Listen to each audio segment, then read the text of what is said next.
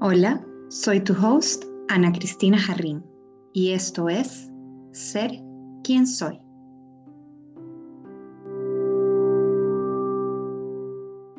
Episodio 10. Hoy tenemos una invitada muy especial.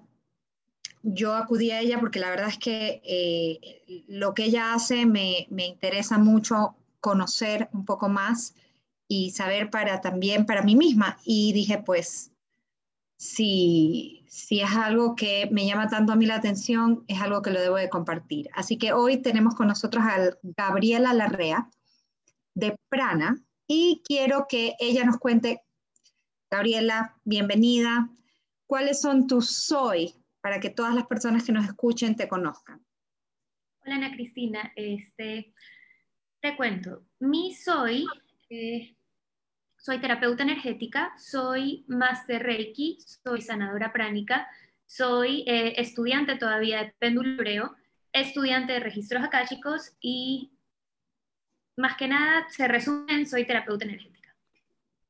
Sí, es terapeuta energética. Y es que la realidad hoy en día estamos eh, realmente comprendiendo que más que seres físicos somos seres energéticos y sobre todo esa, nuestra energía y, nuestro, nuestro ser más allá de lo físico es lo que continúa y con mayor razón es lo que debe de sanarse. Eh, dentro de lo que mencionabas, eh, está, quiero que me, me, expliques a todos los que nos escuchan un poco más qué significa la palabra prana. Prana, a ver, Prana es la energía del cuerpo. Prana con mayúscula tiene un significado, prana con minúscula tiene otro significado. Mi centro, mi consultorio se llama prana con minúscula. ¿Por qué? Porque básicamente se trata la energía del cuerpo de la persona, ¿ya? No la energía en general, no es la energía de la naturaleza, no, es la energía de la persona.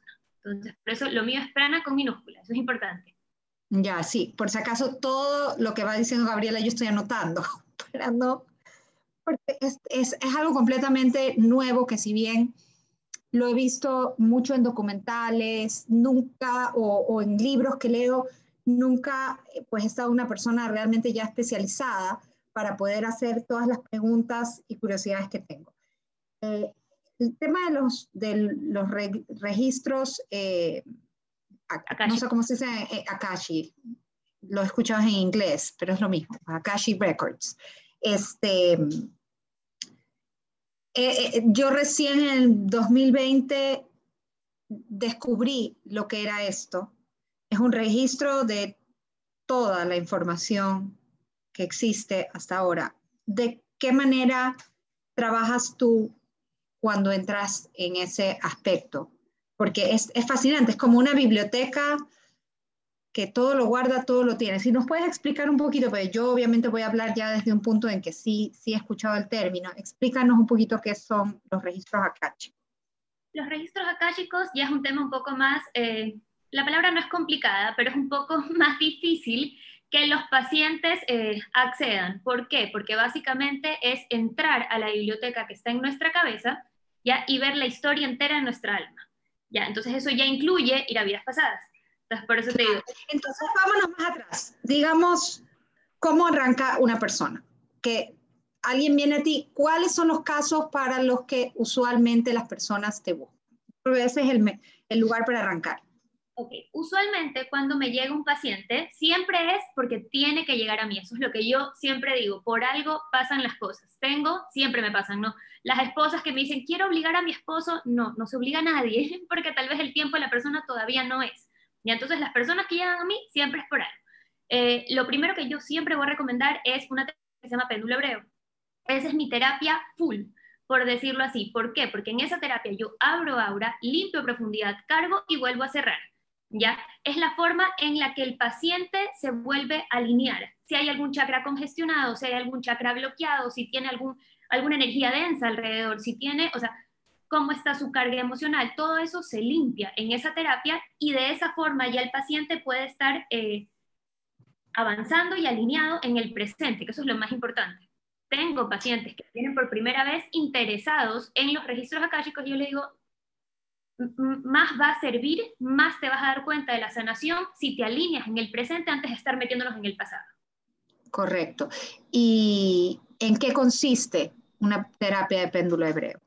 Péndulo hebreo, el paciente viene, eh, me da sus nombres completos, fecha de nacimiento y edad. De esa forma, el paciente me autoriza, siempre con permiso, de esa forma, el paciente me autoriza a medir su cuerpo energético. En el momento en que yo termino la medición, le cuento todo cómo está su energía, cómo está su carga emocional, cómo están sus chakras, cómo está su aura, todo.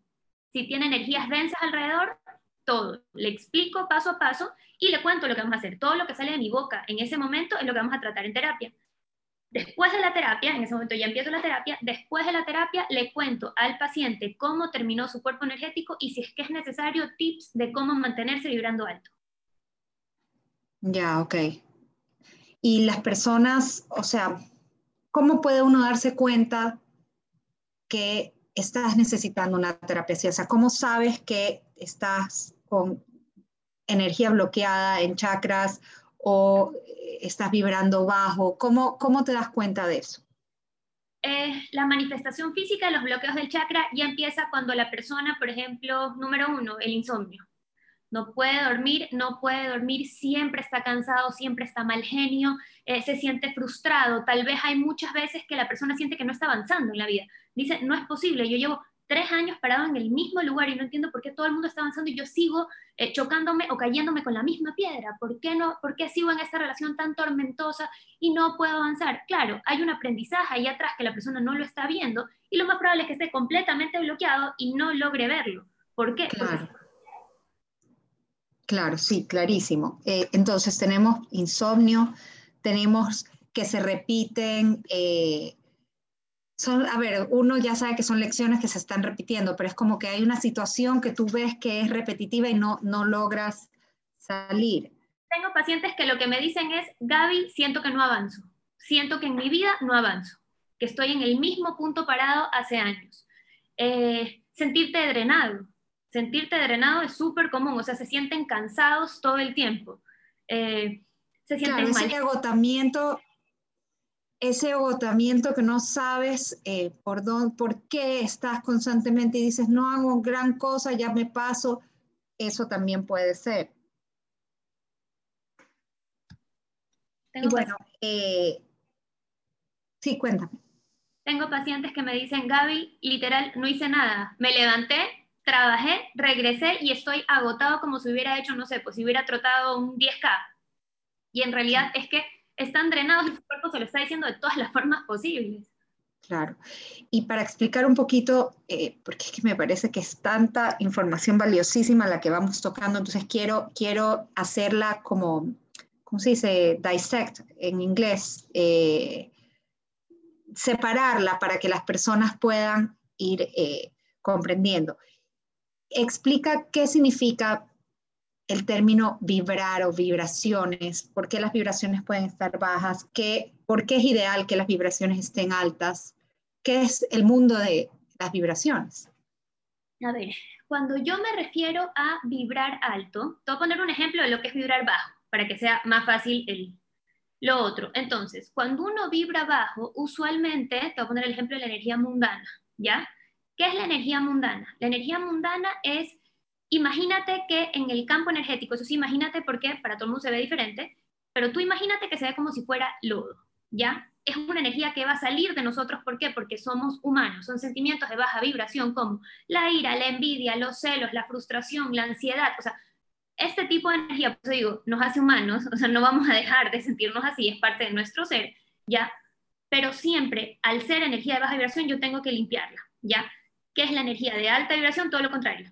Eh, sentirte feliz, sentirte realizado, sentirte lleno, sentirte, o sea, sentirte en paz contigo mismo. Cuando empiezas a vibrar más alto, ahí es cuando poco a poco empiezas a dejar lo mundano. ¿Qué es lo mundano? Eh, em, te empieza a importar menos la parte material. Ya, lamentablemente es así. Te empieza a importar menos la parte que en teoría tú vas a dejar. Claro, pero ni siquiera es lamentablemente. O sea, a Dios gracias, el elevarte te hace empezar a a, interesarte menos lo material. Y a veces uno escucha, uno dice, ay, pero es que si estoy tan mal económicamente, y a ver, nadie dice que eso no es importante, eh, porque pues tener paz y poder cuidar de los tuyos es importante, pero a veces el, tienes lo, lo necesario y básico, pero estás sufriendo porque no tienes lo que tiene el de al lado. Esa, ese, ese, ese sufrimiento que se da por que no tienes, no tienes tal carro, no puedes hacer tal viaje, no tienes tal marca, ese es el que se elimina, y ¿verdad? Ese es el que viene de lo más, más mundano, como dices tú, que eh, puedes limpiar en el momento en que, en que logras eh, elevarte vibracionalmente usualmente el ejemplo que tú acabas de dar, eh, cuando uno se compara muchísimo, lo que no sabes, lo que el paciente no tiene idea, qué es lo que está haciendo. En el momento en que uno se juzga mucho o más que nada se exige demasiado, ahí es cuando empiezas a congestionar un chakra específico. En este caso es el corazón. Es decir, que o sea, lo que pasa es que eh, tu, tu cuerpo no va a la par con lo que quiere tu mente, por ende simplemente se altera y se bloquea. Chuta, qué interesante. Eh, a ver, y ese era otro, otro tema que quería que nos pudieras explicar un poco. Los chakras. Yo por el yoga y por lo que he leído, sí, sí, sí sé lo que es, pero también sé que originalmente pensaba que era una palabra bla bla, ¿ya? Como chakra, ajá. Pero no, son lugares específicos de nuestro cuerpo, son puntos donde hay millón conexiones nerviosas que se están situados en diferentes partes del cuerpo, son claves para el sistema eh, al cual pertenecen. Y lo fantástico es que la gente en la antigüedad, sin tener la información médica que se tiene hoy en día, supieran lo clave que era cada uno de estos puntos que hoy se confirman científicamente que lo son. Así que, por favor, explícanos todo lo que son los chakras y cada uno de los puntos donde están localizados cada uno. Los chakras son los siete puntos energéticos más importantes del cuerpo, ¿ya? Solo digo siete porque en total hay más de 100 dependiendo de la técnica que uses, ¿ya? Los más conocidos son siete. Eh, son ruedas por donde la energía pasa de la tierra al cielo y del cielo a la tierra. Si ya hay un chakra congestionado o al revés, imagínense que la energía debe fluir como si fuera un río. Si hay un chakra y al revés, ya la energía se va a desviar, ya el paciente no va a ir tan rápido, ya no va a avanzar de la forma que debe hacerlo. Si hay un chakra bloqueado, tú pones una represa ahí, la energía deja de fluir y a la larga los chakras más cercanos empiezan a congestionarse ya por default. ¿Ok? Ok. El chakra más común ahorita, eso me da risa porque por aquí todo el mundo me viene desfilando con ese chakra al revés, es el chakra raíz o el chakra base, está ubicado entre las piernas, ¿ya? Y te digo por qué. Es el chakra relacionado con toda la parte material, supervivencia, seguridad. Es el chakra que nos agarra la tierra y por aquí me han venido todo el mundo desfilando con ese chakra al revés. ¿Por qué? Al revés. Eso me parece curioso. Pero imagínate, la pandemia, estamos en, en, una situación que en realidad a todos nos afectó en la parte material, supervivencia y seguridad, y tengo aquí a medio medio Guayaquil, con el chakra al revés por el estrés y el movimiento que eso hizo en todos nosotros. Correcto. Siguiente chakra, el chakra se llama el chakra sexual o el chakra del sacro, literal, es como su nombre lo dice, toda la parte sexual o al mismo tiempo como está ubicado en nuestros órganos reproductores, de ahí sale absolutamente todo lo que nosotros creamos. ¿Ya? De ahí sale nuestra creatividad, nuestros hobbies, nuestras pasiones, nuestros proyectos. Todo lo que nosotros creamos sale de ese chakra. ¿Ok? okay. Siguiente chakra, plexo solar, ubicado en la boca del estómago, es sentimientos hacia el resto. Usualmente cómo se congestiona el chakra cuando uno se guarda las cosas. Se guarda las cosas. Entonces, ¿te resentiste? ¿Te importó? No me importó. Mentira, me lo guardé. Y siento ira y no lo digo, siento impotencia y ¿qué es lo que hago? Congestiono chakra hasta bloquearlo. ¿ya? Y en el momento en que yo uno bloquea el chakra, ya no falta mucho, o sea, ya que es cuestión de tiempo hasta que se empiece a manifestar físicamente el bloqueo del chakra. ¿Cómo es eso? Reflujo, gastritis, colitis. Tengo pacientes con este chakra bloqueado y en el momento en que hablan dicen que cuando yo tenía 12 años, ella me hizo tal cosa y yo como, tienes 35, me estás hablando en serio cuando tenías 12 años. Y yo le digo, tienes que sufrir de gastritis, ¿verdad? ¿Cómo sabías? Porque tienes el chakra, o sea, cuando uno guarda mucho rencor, cuando uno se guarda tanto las cosas, congestiona, bloquea chakra y a la larga obviamente ya empiezan las enfermedades. ¿Ya? Claro. Siguiente chakra, el corazón, justo lo que conversábamos antes, es sentimientos hacia nosotros, ¿ya? Cuando lo congestionamos, cuando nos juzgamos mucho o nos exigimos demasiado. En el momento en que uno ya bloquea el chakra, ahí empieza la ansiedad. Ahí es cuando empieza ese sentimiento de desesperación y de ansiedad, claro, porque ya el chakra te está avisando de una forma de que está bloqueado y que tú tienes que hacer algo al respecto. Eh, siguiente chakra, comunicación, garganta, todo lo que no se está diciendo, tengo, insisto, un montón de pacientes que por hacer el bien a otros se guardan las cosas y no lo dicen y empiezan a congestionarme el chakra nivel, obviamente, claro, siempre estoy enfermo de la garganta, siempre las amígdalas inflamadas, todos los secretos que tienen guardados, pobrecitos. Siguiente chakra, para mí uno de los más importantes es el tercer ojo, donde está nuestra intuición, ¿ya? Y cómo se congestiona el chakra, eso es, todos lo hacemos overthinking le das y le das, y el problema está, yo siempre le digo a mis pacientes, yo sé que es difícil no pensar tanto, ya, pero el ejercicio es, por favor, piensen en la mañana y en la tarde, al momento en que llega la noche, tú te acuestas en tu cama y en vez de andar pensando en cómo una palabra hubiera cambiado todo el problema del pasado, ya, hay que intentar poco a poco apagar el cerebro para que el cerebro entienda que nos fuimos a dormir y no trabajes porque al día siguiente te levantas exhausto. Claro, no, porque no, o sea, claro, decirse a uno mismo, ya no está sucediendo ahorita, ya se acabó. O mañana puedo volver a retomarlo, pero ahorita ya se acabó. Claro, yo les digo a los pacientes, lo mejor es lo que yo he estado haciendo todo este tiempo, lo intento, obviamente no es perfecto, pero ¿qué es lo que digo? Perfecto, son las nueve de la noche, tengo hasta las nueve y cuarto para pensar en todo lo que tengo que hacer mañana. A partir de las nueve y cuarto se acabó, y literal, a los pacientes, miro mi teléfono, se acabó. Trato de ver yo, ver tele relajada y hasta que ya me voy a dormir para que mi cerebro entienda, como niño chiquito, entienda que ya es hora de calmarse y de que ya todos nos vamos a dormir. ¿Qué es lo que pasa cuando uno congestiona el chakra, cuando uno lo bloquea? Ahí es cuando empiezan los sueños lúcidos. Ahí es cuando lo sentí, corrí toda la noche y me ando exhausto. Ahí es cuando empiezan las migrañas, ahí es cuando empieza el ahí es cuando empieza el overthinking, pero ya en negativo. ¿Ya? Entonces, por eso para mí es uno de los más importantes, porque como está nuestra intuición, en el momento en que se bloquea, no puedes tenerla. Claro. Imagínate, no.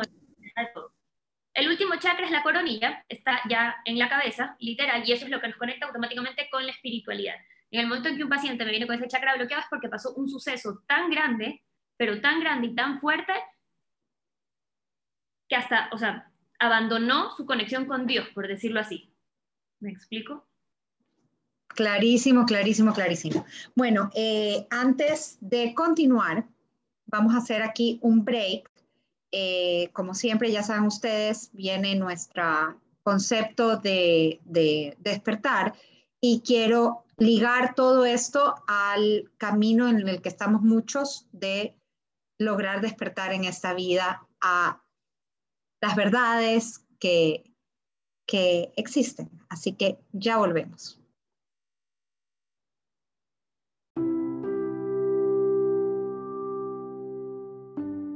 ¿Qué es despertar? Es aquel momento en el que realizas que en vez de estar perdido en tus pensamientos, en realidad eres el observador detrás de lo que piensas.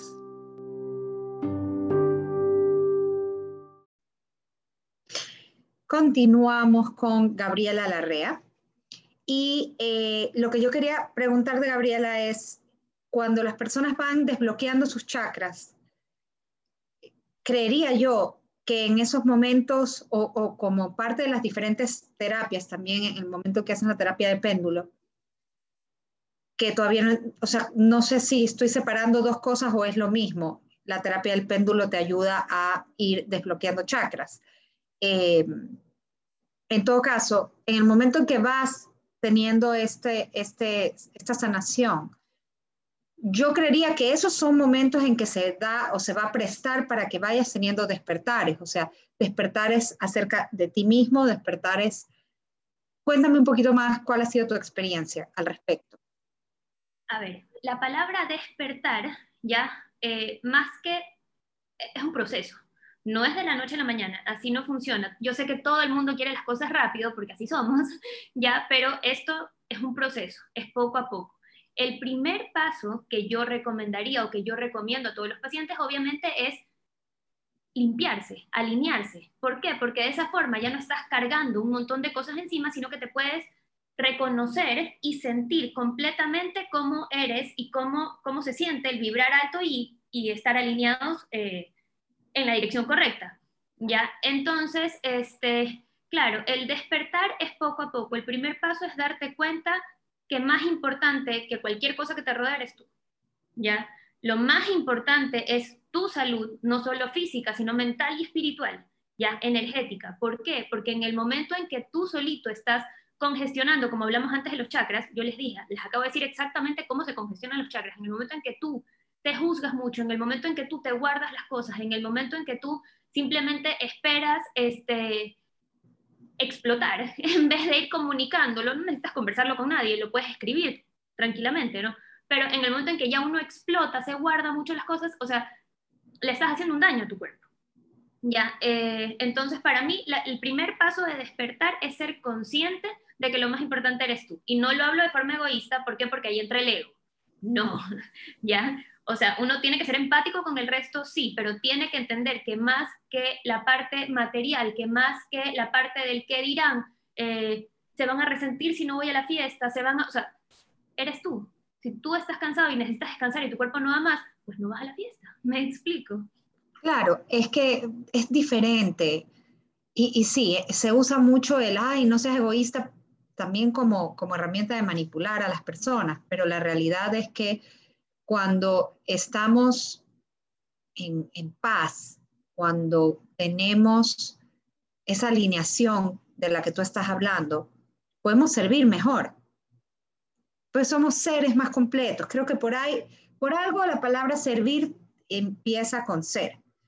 Entonces, eh, eh, si tú eres un ser completo, un ser alineado, un ser que está en paz, puedes servir a tu comunidad y realizarte todavía mucho más. Entonces, por eso es que se insiste tanto en volver a uno en el cuidado personal y, qué mejor que alineándote. Ahora, yo tengo una pregunta porque tengo la curiosidad.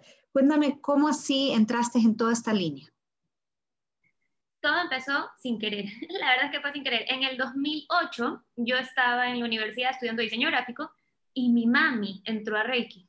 Mi mami entró en el nivel 1 de Reiki, si no me equivoco, y le encantó. Obviamente, como le encantó, nos obligó a mí y a mi papi a meternos a Reiki y ahí empezó todo. El resto es historia. O sea, desde el 2008 en adelante empecé a coger cursitos, cursitos, cursitos. Al mismo tiempo, claro, yo seguía desarrollándome en mi, otra parte, en marketing. Me fue un máster en marketing a España, en dirección de comunicación corporativa, y nunca me di cuenta que con todos los cursitos que cogí acá, ya tenía algo fuerte, o sea, ya tenía tanta información adentro que ya llegó un punto en que dije, hay que, hay que compartirla, me explico, hay que ayudar, qué mejor forma, y esto es lo que me hacía sentir mejor. Ya, uno tiene que darse lo que más le gusta y en dónde se siente realizada. Ya, entonces, en el momento en que yo empecé a tratar ya a pacientes y ver los cambios en los pacientes, esto fue lo que me fascinó. Entonces yo dije, bueno, me la jugué, renuncié y abrí, abrí Prana. Y la verdad es que eh, pues nuestra sociedad va a estar mejor gracias a tu valentía de hacer eso de ahí. Eh, yo, yo, yo ya empecé a preguntarme, a ver, más ¿qué terapias puedo hacerme? Porque tengo tantos años en un proceso de, de despertar en este camino, leyendo, tratando de, de, conectarme, o sea, lo he pasado por todo, definitivamente todo chakra ha estado congestionado, da vuelta, con la vuelta y todo, porque pues todo lo que has mencionado en algún momento eh, lo he ido pasando y a través de diferentes terapias que igual sí he recibido, he podido ver esa diferencia de, eh, por ejemplo, haber estado con ese cuestionamiento en lo espiritual es fuerte, es súper fuerte cuando, cuando empiezas a sentirte sin rumbo. Eh, y también todo lo, lo, que vas callando es, de locura. Y creo que los tres primeros chakras que nombraste es, muy común.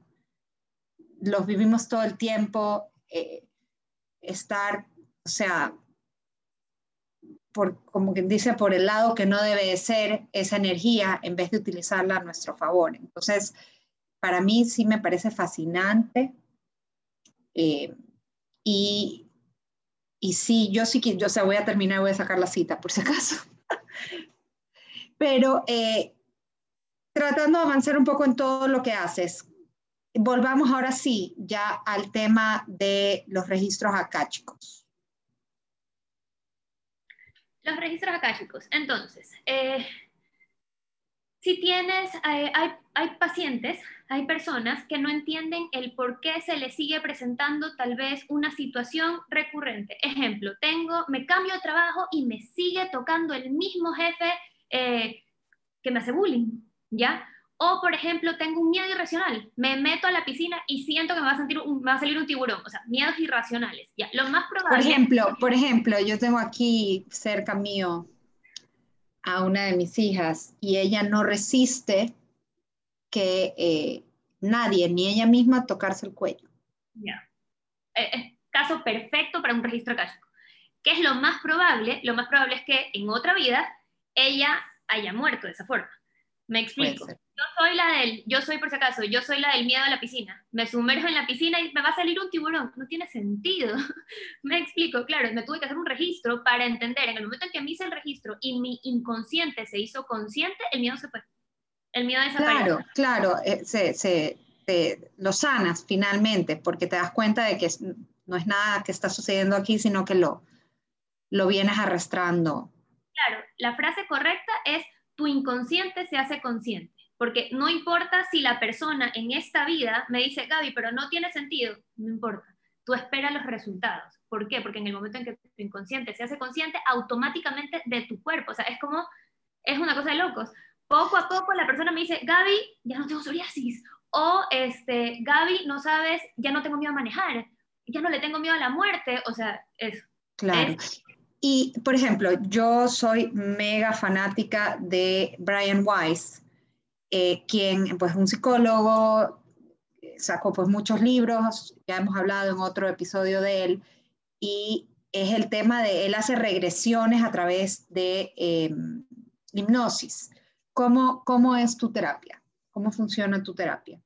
Terapia, claro, yo justo hace poco terminé de leer el único libro que me recomendaron tanto, eh, porque se, por la, la, similitud con los registros akáshicos. Mi terapia, mi terapia, primero que nada, yo converso con el paciente y quedamos en la pregunta. La pregunta debe ser muy puntual, ¿ya? Tengo pacientes que me dicen, Gaby, yo quiero sanar el tema del amor. El tema del amor es un tema, o sea, se puede hacer, ojo, se puede hacer. Pero es amplio, general.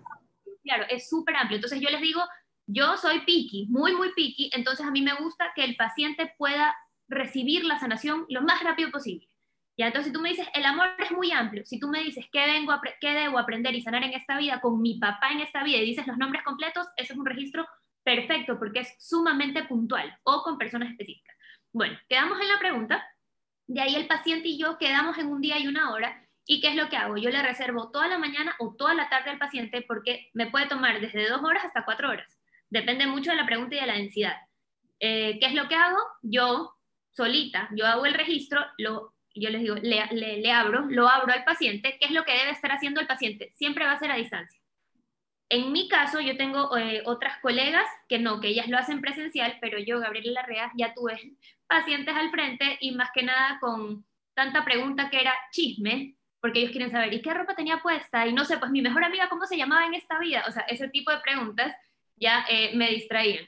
Entonces, ¿qué es lo que hago? En el momento en que termino, el paciente del otro lado no puede manejar, tomar alcohol, el alcohol está prohibido, ni cargar objetos pesados. ¿Por qué? Ya me ha pasado que me llegan mensajes de los pacientes que me dicen, Gaby, me duele el brazo, Gaby, estoy mareadísima, Gaby, no paro de llorar. O sea, están sintiendo la sanación del otro lado. Yo le digo, ya te voy a contar. En el momento en que termino, yo inicio mi protocolo de limpieza, mi protocolo de desconexión, y de ahí conversamos con el paciente. La conversación por teléfono dura de 30 minutos hasta 40 minutos, dependiendo de todas las preguntas que tengan los pacientes. Yo les contesto todo, todo. Honestamente, hasta ahora me ha tocado ningún paciente que diga, ¿sabes qué? No entendí nada. No, toditos dicen, Gaby, no, o sea, tú no sabes mi vida y me acabas de escribir un montón de cosas que yo no sabía de dónde habían salido. Claro, claro. Ay, qué fascinante, me parece, me parece maravilloso. Y es que en verdad hay tanto que a veces uno no comprende y, créanme, o sea, yo he hecho trabajo en mí y, veo cómo ha ido avanzando con, con, terapia psicológica, terapia psicológica energética, eh, pero a veces eh, hay cosas que, como tú dices, que no, no parecen disolverse del todo y no sabes por qué. Y por ejemplo, con niños pudieras trabajarlo también, por lo que es a distancia. Registros akáshicos, solo personas que ya se terminaron de desarrollar energéticamente. Es decir, a partir de 18 o 21 años. Ah, ya, ya. No, es que, es que hay que averiguar todo, porque como te decía, para ver, ya, me parece, me parece fascinante, realmente fascinante. Y es la, o sea, es la unión de todas estas diferentes técnicas que tienes también terapias de sonido, ¿verdad? No, no. Eh, pero Reiki solo le hago a mujeres embarazadas o a niños, es una terapia tan dulce, una energía tan hermosa ya, sin embargo, péndulo hebreo, yo ya sé lo fuerte que es. Eh, y, para el péndulo hebreo tienes que estar presente. No necesariamente, puede ser presencial o a distancia. He tenido pacientes de España con los cuales conversamos en videollamada, la medición y toda la explicación es videollamada, de ahí durante la terapia el paciente se acuesta, obviamente tiene que tener sus, las indicaciones que yo le digo, ¿ya? Y al final volvemos a conversar en videollamada para explicarle cómo terminó su cuerpo energético y si es que es necesario tips para mantenerse de esa forma. Ya. Y es con el péndulo hebreo que se hace la limpieza de los eh, chakras. Sí, eso es parte de la limpieza. se limpia un montón de cosas. No te hablaría con propiedad sin medir al paciente. Tengo pacientes que me dicen, Gaby, pero ¿qué nomás? Es que no puedo hablar con propiedad. No, claro. Lógico, lógico. Sí, sí, sí, no, eso está clarísimo. Y, eh, ay, se me fue la línea de lo que te iba a decir, pero, pero, pero bueno, y en ese, en ese proceso tú vas viendo, ahora, ¿necesitas una, una terapia de péndulo hebreo o varias? ¿Cómo funciona ahí? Depende muchísimo del paciente y de la energía densa que traiga. Ejemplo, tengo pacientes periodistas, tengo pacientes que son políticos, que obviamente ellos tienen su, su, su, su ambiente laboral completamente diferente, por ejemplo, al mío, ¿ya? Entonces, claro, ellos sí necesitan más de una terapia, ¿por qué? Porque necesitan protección, necesitan limpiarse más. Eh, tengo pacientes que solo vienen una vez y ya han ido trabajando en ellos, son personas que hacen yoga, son personas que meditan, entonces ellos solitos ya han ido trabajando. Yo siempre hago la comparación de que, por ejemplo, la meditación, eh, trabajar en ti mismo, eh, escribir, hay personas que les gusta escribir lo que sienten y todo eso, eso funciona un montón también. Todo eso Ponle el ejemplo que es como la buena alimentación y el ejercicio. Ya, mi péndulo hebreo es la liposucción. Ya, yo te hago como que, ya te, hago el trabajo rápido, por decirlo así, y te doy ese empujón a las personas que, que, que, que lo necesitaban en ese momento. Obviamente, el paciente tiene que automáticamente, en el momento en que yo hago, entre comillas, la liposucción, ellos tienen que eh, alimentarse de forma correcta y hacer ejercicio. Es decir, tienen que empezar a autoconocerse, tienen que tratar de, ok, me duele un poco la barriga, ¿por qué será? Estoy estresado, ¿qué situación me estresó? O sea, poco a poco el despertar empieza en ti, ¿ya? Las personas siempre vamos a querer todo rápido y automáticamente me dicen, Gaby, ¿cómo escucho ya a mi ser superior? ¿Cómo me escucho a mí misma? ¿Cómo no sé? Pues, ¿cómo ya puedo sentir la energía en mis manos? Y yo digo, es que así no funciona tú tienes que empezar en ti. Si tú no te conoces, no puedes, o sea, ese es el primer paso. No puedes saltarte al quinto paso de una. Claro. Y te quería hacer una pregunta. Ahora, ¿tú sientes que eh, ha sido natural en ti conectarte con esas energías? O sea, como que era algo que ya para lo que tu cuerpo vino listo. ¿Cómo, cómo crees que... Eh, porque también nos pueden estar escuchando personas que quisieran hacer de esto su, vocación, su carrera, nos escuchan personas en todas partes del mundo. Cree, o sea, hoy por hoy que ya estás trabajando en lo que estás trabajando, sientes que sí tienes algún tipo de sensibilidad o, ¿cómo se diría? Eh. No. Eh, les recuerdo que empecé hace muchos años, o sea, poco a poco he ido ejercitando eso ahí, mm, siempre. Okay. Gaby, tú ves algo, tú escuchas, yo no veo, yo no escucho, yo no siento nada, ¿ya? Eh, poco a poco lo que tengo son las técnicas y los ejercicios que he estado haciendo todo el tiempo. Desde el 2008 empecé el proceso, por decirlo así, sin éxito, al comienzo sin éxito, en los primeros años, ya yo también hice, yo también hice eh, yoga, yo intento meditar, no me gusta, no puedo hacerlo, pero poco a poco he encontrado mi forma, o sea, es un proceso, como les digo, es un proceso que toma tiempo, pero obviamente los resultados valen la pena. ¿Por qué? Porque a la larga te empiezas a sentir mejor contigo mismo y te das cuenta que la vida, o sea, no tiene por qué ser un sufrimiento constante o un estrés constante, sino si estás en paz contigo, eso es lo importante. O sea, si estás en paz con la, gente que amas, eso es lo importante y eso basta y sobra. Claro, va a mejorar tu experiencia en esta vida, básicamente. O sea, cuando, cuando estás en paz y puedes entender, porque si, si, si partimos de, la premisa que tanto tú y yo creemos por la evidencia que, que, que tenemos, que hay vidas pasadas, entonces, por, si puedo en esta alinear y darle paz a las anteriores, probablemente la siguiente o trascienda y ya no necesite venir, o venga en un nivel más elevado que me permita ayudar al mundo, probablemente. Pero para poder llegar a ese lugar, tienes que partir de en algún momento haber limpiado y haber, como, como digo yo, como que agarrar todas las experiencias y decir, a ver, si yo he vivido todas estas experiencias, tiene que ser, porque siempre tienen como un denominador común, ¿verdad? ¿Tú qué opinas en ese aspecto? ¿Crees que en vidas pasadas las personas van aprendiendo quizás ciertos denominadores comunes, ciertas cosas que llegan a, que se conjugan en el momento en que llegan a ti para saber esa información? Ya nos metemos en ese tema. Si ya nos estamos metiendo en vidas pasadas, ok. Este, claro, todos vinimos a esta vida aprender y a sanar cosas, ¿ya? Aprender y a sanar experiencias. Ejemplo, este, aprender y a sanar relaciones con otras personas. Eh, entonces, claro, mientras más sanes en esta vida, mientras más bien hagas, mientras más dharma acumules, mientras más eh, energía de, bueno, o sea, de alta vibración vayas acumulando, claro, en teoría la próxima vida va a ser mucho mejor, más fácil y va a fluir. ¿Por qué? Porque ya en esta te encargaste de sanar un montón de cosas que, que tú, tú solito, o sea, tu alma solita, antes de venir, hizo la lista y dijo, todo esto yo quiero sanar en esta vida. Ya, entonces en el momento en que uno baja, tienes un montón de, o sea, una lista entera de qué sanar y con quién sanar. O sea, no es coincidencia que muchas personas se nos acerquen o no es coincidencia cuando tú te topas con alguien y automáticamente dices, es que me cae tan bien. Y no lo conoces. O sea, como que, pero me cae tan bien. Claro, es muy probable que sean colegas de otras vidas o que sean familiares, pero a lo que voy es eso, mientras más Dharma acumules, mientras mejor hagas las cosas y más sanación logres, la próxima vida va a ser mucho más relajada y va a fluir de, mejor forma. Claro. Bueno, ya para, para cerrar, eh, para las personas que nos están escuchando, ¿qué les aconsejarías hacer en casa y cómo darse cuenta de cuándo necesitan ir en busca de ayuda como la que tú das? Hacer en casa, les recomiendo el primer paso, siempre va a ser, una vez más, yo sé que no les gusta escucharlos, pero es conocerse, ¿ya? Reconocerse. ¿En dónde lo pueden hacer? Antes de dormir, ojo, pónganse un límite porque si no empieza el overthinking.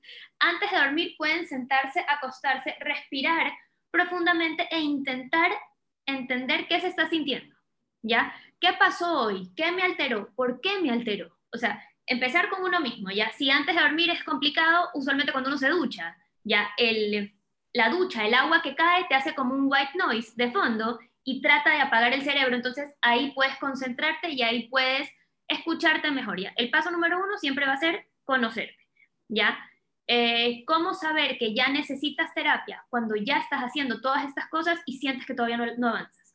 Sientes que todavía sientes un hueco en el pecho, sientes este, Gaby, no doy más con la gastritis, o sea, ya cuando ya pasó al plano físico, eh, ojo, el, doctor siempre va primero, ¿no? Si ya está en, en, el aspecto físico, tú vas al doctor primero. Tengo pacientes que me dicen, Gaby, decidí dejar de tomar las pastillas. No, no, el, el, doctor es el que decide eso, no, así no funciona. Entonces, si tienes que escoger, tú vas al doctor porque ya está en la parte física, ¿no?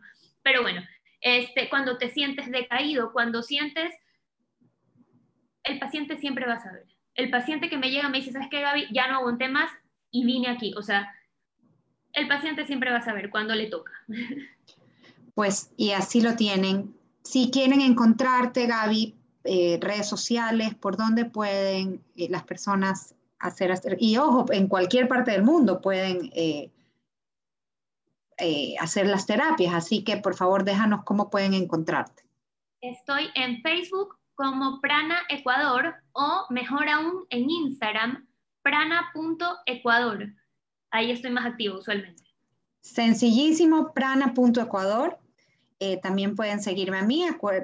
Recuerden que es arroba Ana Cristina Jarrín. Yo voy a estar todo el tiempo compartiendo eh, la información de las personas que, con quienes vamos conversando, porque más que una entrevista es una rica conversación para compartir estos temas que, que nos apasionan mutuamente. Y pues antes de cerrar, les recuerdo a todos, lo que sea que hagas, ponle todo tu corazón. Esto es Ser quien soy y yo soy su host, Ana Cristina Jarrín.